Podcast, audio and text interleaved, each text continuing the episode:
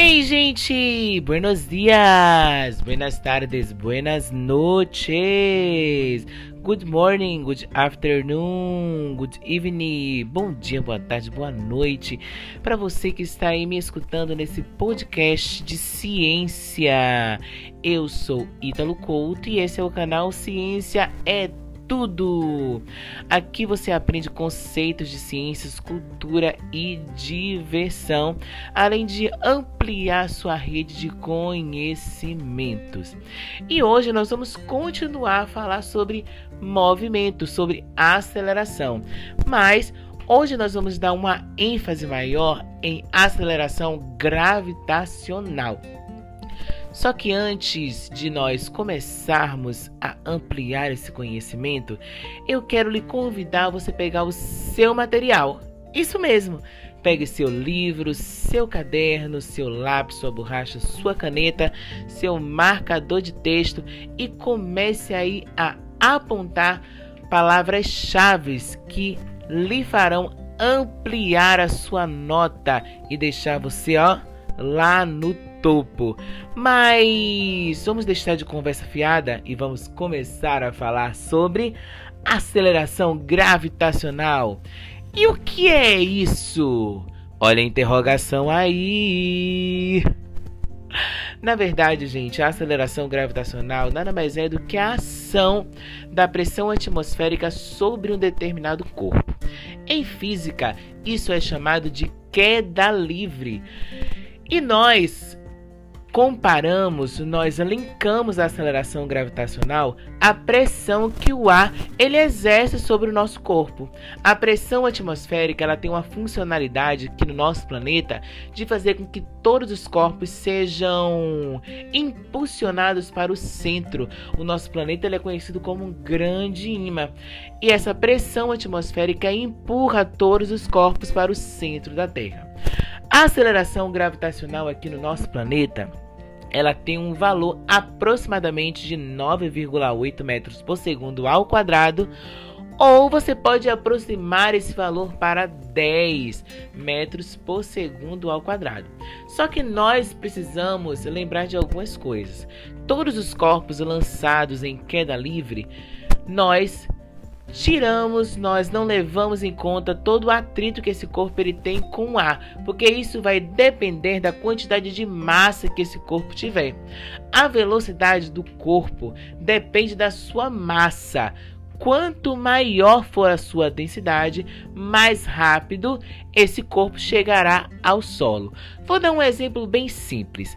É óbvio que você não vai arrancar a folha do caderno que manhã comprou com tanto zelo e esmero para você, né?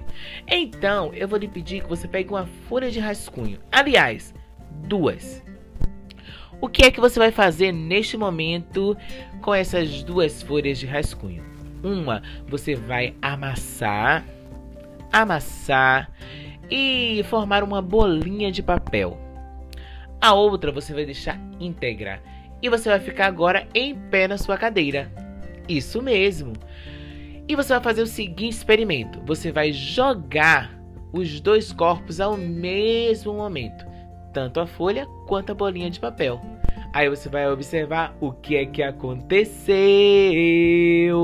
Aconteceu o seguinte: a bolinha de papel ela chegou muito mais rápido ao solo. Por que isso aconteceu? Porque a massa, embora os dois tenham a mesma quantidade de massa, a massa da bolinha de papel estava concentrada. Isso diminuiu o atrito dela com o ar. Agora a folha de papel não. A massa estava ali expandida, o que ocasionou o maior atrito com o ar. Para nós calcularmos a aceleração gravitacional, nós utilizamos uma fórmula conhecida como torre em série. Mas, entretanto, porém, todavia, eu quero facilitar esse processo de aprendizagem para vocês e vou lhe dar três fórmulas básicas que vão lhe auxiliar nesse processo de desenvolvimento do cálculo. Quando o problema pedir para você calcular a velocidade em que um corpo ele atinge o solo, você vai utilizar a seguinte fórmula: velocidade é igual a velocidade inicial mais aceleração vezes o tempo. Vou repetir. Todas as vezes que um problema lhe pedir para você calcular a velocidade em que um corpo ele cai no solo, você vai utilizar o que? Velocidade é igual a velocidade inicial mais aceleração vezes o tempo. Ah, mas agora ele quer saber a altura, a altura em que o corpo caiu. Então, todas as vezes que um problema lhe pedir isso, a altura, você vai utilizar a seguinte fórmula: delta S, que equivale a deslocamento, mas em matemática nós utilizamos a letra H, que vai ser igual a gravidade vezes o tempo elevado ao quadrado dividido por 2. Repeat, teacher. No problem, students. Então vamos lá, ó. A altura em que o corpo caiu. Você vai utilizar o que? Delta S.